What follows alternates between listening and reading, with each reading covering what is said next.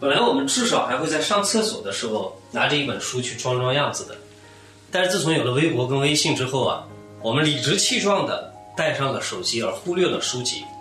而今天呢，我要跟大家介绍的这本书就非常适合你上厕所的时候拿着它。当然，它适合出现在你的床头，也适合出现在你的会议室。比如说，当老板在做无聊报告的时候，你可以拿它来看一看。这就是胡红霞的抒情书色，而这本书呢，就是胡红霞这位作者在过去的几年里面搜集出来的很多爱书人的故事。呃，我们也读得出来啊，他在搜集这些故事的同时，或者在阅读这些故事的同时呢，内心当中体会到的那种快乐。当然，快乐无所谓高下，每个人都有各自不同的这个定义。清朝有一个人叫做石庞，他说呢，人生有三乐：第一，读书；第二，好色；第三，饮酒。此外，皆落落不如此。他认为人生里面最快乐的事情就是读书。那么在这本书当中啊，胡红霞试图呢，就是把这些爱书人的故事拿来跟我们同乐乐。他讲到说，在这个大的时代里面，科技的时代里面，呃，冷峻的时代里面，所有这些文字不过也只是供爱书人去呃烤火的一心炭火而已。这个话让我们觉得略微的有点悲凉，因为实在讲，今天啊，自从有了高科技的手段之后，读书人是越来越少了，或者说我们花在读书上的时间是越来越少了。但是，总会有一些时刻我们需要书的，我们需要打开一本书，进入到另外一个世界的。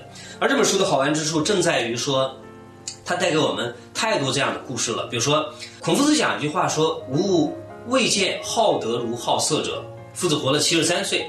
七十三年的生涯当中，他说他从来都没有看到一个人啊，喜好品德像喜好女色那样子，喜好美色那样子。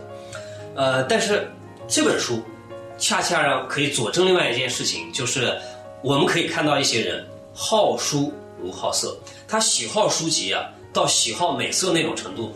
比如说有一本书叫做《被解救的楚科曼》，在这本书里面，楚科曼的兄弟啊，他的书被别人借走，他非常的纠结，心里很难受。想要讨回来呢，又不好意思，对方是个女的。后来一见之下就觉得对方也不是那么让自己讨厌，我又要回书，怎么办呢？我娶了她吧。所以最后的结果是他为了他的书，把这个女孩子娶回家。还有一些人，他喜好书籍都超过了他的生命。比如说，美国有一个非常出名的藏书家，名字叫做约翰阿农。这个人啊，有一天得了一个奇怪的病。啊，是一个类似于扁桃体囊肿这样的一个病，呃，马上就要过世了，呃，行将就木。那么他几个好朋友到医院里面去看他，他隐隐约约之间听到这几个好朋友在医院的外间呢，走廊上面在那里讨论，说等他死掉之后啊，我们把他的书分掉好不好？哲学的归你，文学的归他啊，然后剩下的历史的归我好不好？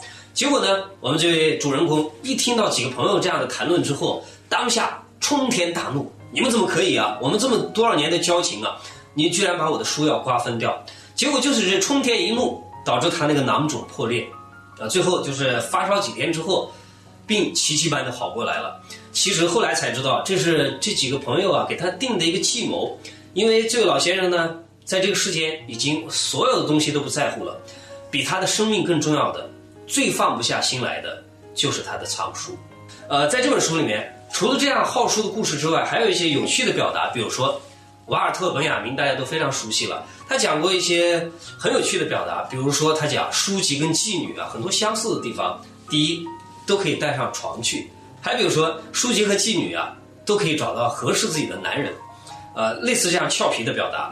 还有呃，比如说他讲书如男人，有一类的男人啊，比如说像我对面的我们的摄像大哥，他就像一本经典的小书。哎，他非常经典，但是有点揣摩不透他。还有一种人啊，大概有点类似于是新华字典，通俗易懂，你随时可以翻它。比如像我这样的人，啊，当然还有一种表达，有人说呢，女人如书，或者书如女人。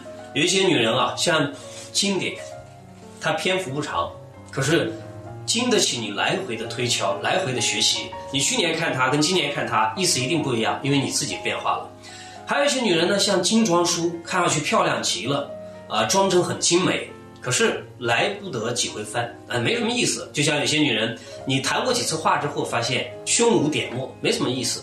还比如说有些女人啊，很朴实，啊，像菜谱，她一点都不华丽，可是她可以带给你有滋有味的人生。所以不管说书像男人还是像女人，其实我想对于一个念书人来讲，最合适的表达是书其实像我们生命当中的爱人。